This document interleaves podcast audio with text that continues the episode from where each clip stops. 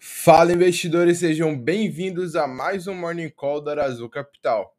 Morning Call dessa quarta-feira, dia 26 de janeiro de 2022. E para começar, vai aqui a nossa frase do dia. Se você acha que consegue ou que não consegue, você está certo. Henry Ford, fundador da Ford Motor Company. No nosso cenário Brasil, temos que a arrecadação federal bate recorde e soma 1,8 tri em 2021, alta real de 17,36%. A arrecadação federal de impostos registrou alta real de 10,76% em dezembro do ano passado, na comparação com o mesmo mês de 2020, e chegou a 193,900 bilhões de reais. Sem correção inflacionária, a arrecadação de dezembro mostrou alta de 21,90 contra o mesmo mês de 2020, quando a arrecadação total somou 159 bilhões de reais. Na série atualizada pela inflação, o resultado de dezembro é o melhor da série histórica, com início em 1995. Já no ano também é o melhor resultado da série histórica trabalhador formal está há três anos sem ganho salarial real, diz pesquisa. A combinação de desemprego elevado, atividade econômica morna e disparada da inflação tornaram piores as condições para as negociações de reajuste salarial em 2021. No ano passado, os trabalhadores formais completaram três anos sem ganho real, quando o aumento supera a inflação do período anterior. Segundo o boletim salariômetro divulgado nessa quarta pela FIP. Na média do ano passado, somente 18,6% dos acordos e convenções fechados resultaram em aumentos maiores do que a inflação dos 12 meses anteriores ao da database. Na nossa seção de empresas e mercados, temos que uma gigante de containers, que é fatia em transportadora aérea italiana, a Mediterranean Shipping Company afirmou estar buscando uma participação no controle da nova transportadora italiana Ita Airways, por meio de um acordo que também incluiriam a Deutsche Lufthansa. A transação teria valor entre, entre 1,2 bilhões de euros e 1,5 bilhões de euros. Madeiro engaveta IPO. Lista de desistências em 2022 supera 10 empresas. A rede de restaurantes com sede no Paraná havia pedido o registro da companhia aberta, de companhia aberta em agosto do ano passado. A operação era vista como crucial para a sobrevivência do grupo diante de uma dívida crescente. A companhia queria ser, queria ser avaliada em 7 bilhões no IPO, que seria coordenado pelo BTG.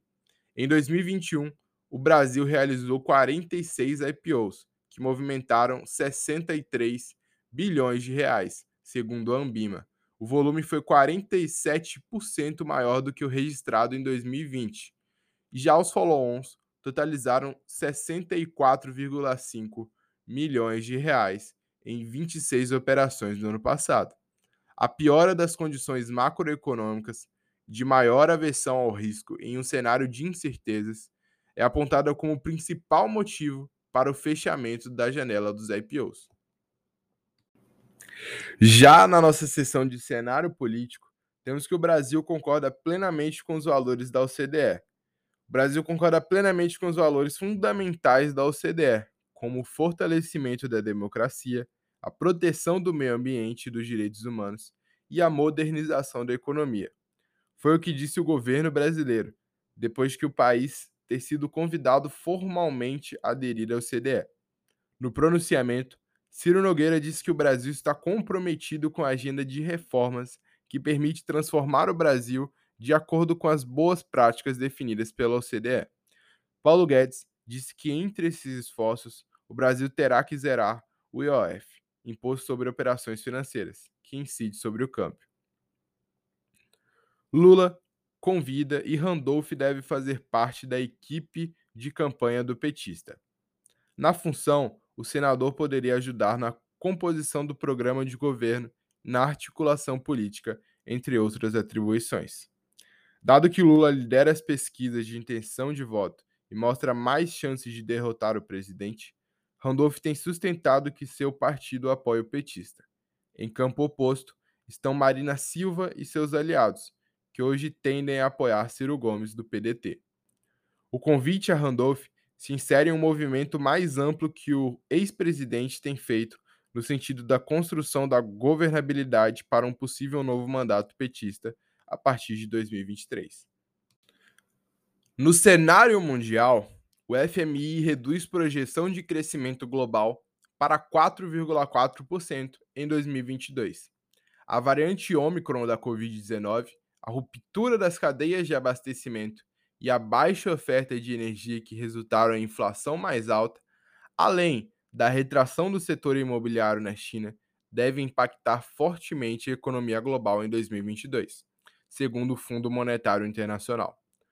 O crescimento global deverá desacelerar de 5,9% em 2021 para 4,4% neste ano, 0,5 ponto percentual a menos do que o previsto pela entidade em outubro. O FMI afirma que a redução na previsão do crescimento mundial ocorre principalmente em razão do rebaixamento das estimativas de crescimento para Estados Unidos e China, as duas maiores economias globais.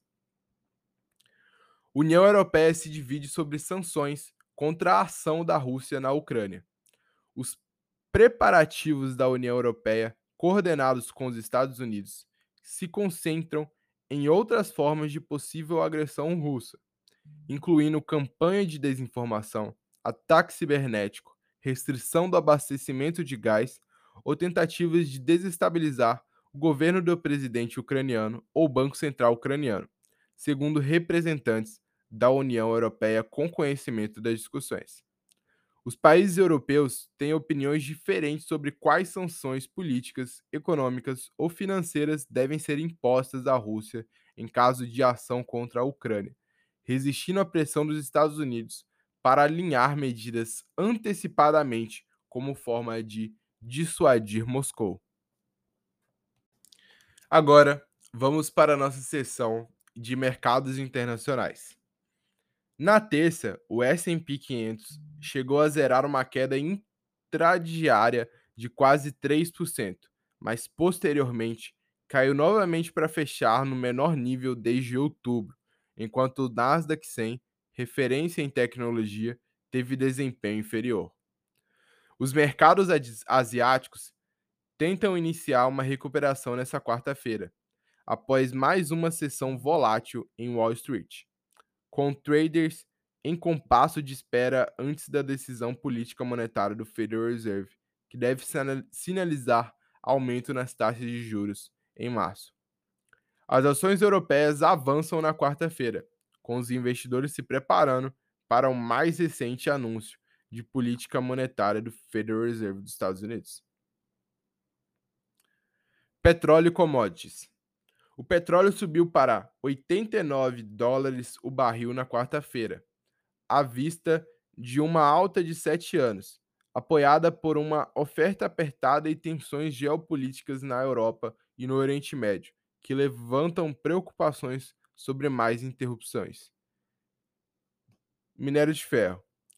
O UBS está cauteloso com os preços do minério de ferro, já que espera que a sua demanda enfraqueça e a oferta aumente durante o ano. O calendário chinês, no primeiro trimestre de 2022, pode desacelerar o consumo das, das construções no país asiático, assim como a instabilidade do clima pode afetar produtores no Brasil. Açúcar. Os contratos futuros de açúcar fecharam em queda, com dólar subindo e as ações globais derrapando devido às preocupações com as tensões ao longo da fronteira da Ucrânia com a Rússia, provocando uma fuga para a segurança entre os especuladores. Nos gráficos de mercado, o Dow Jones teve queda de 0,19%. O S&P 500 teve também queda de 1,22%. E o Nasdaq 100 afundou 2,48%. enquanto que o Ibovespa, nosso Ibovespa, teve alta de 2,10%, subindo para 110 mil pontos. E no nosso gráfico do dia de hoje, temos o açúcar na Bolsa de Londres. O açúcar negociado na Bolsa de Londres teve alta de 14% nos últimos 12 meses. E agora, vamos, vamos para a nossa agenda do dia. Na agenda do nosso país, o Brasil, temos o IPCA 15 mensal de janeiro e o fluxo cambial estrangeiro. Nos Estados Unidos, temos os juros de hipotecas de 30 anos MBA, pedidos de hipotecas MBA semanal, índice de compras MBA, declaração do FOMEC, taxa-alvo de fundos Fed. Na China, temos o lucro industrial chinês anual de dezembro e o lucro industrial acumulado no ano. O nosso Morning Call fica por aqui. Meu nome é Augusto, sou a voz desse podcast no dia de hoje e queria pedir, por gentileza, que não se esqueçam de seguir a Arazu nas redes sociais: Instagram, LinkedIn, Telegram e Twitter, onde postamos relatórios e conteúdos que te ajudam a investir melhor.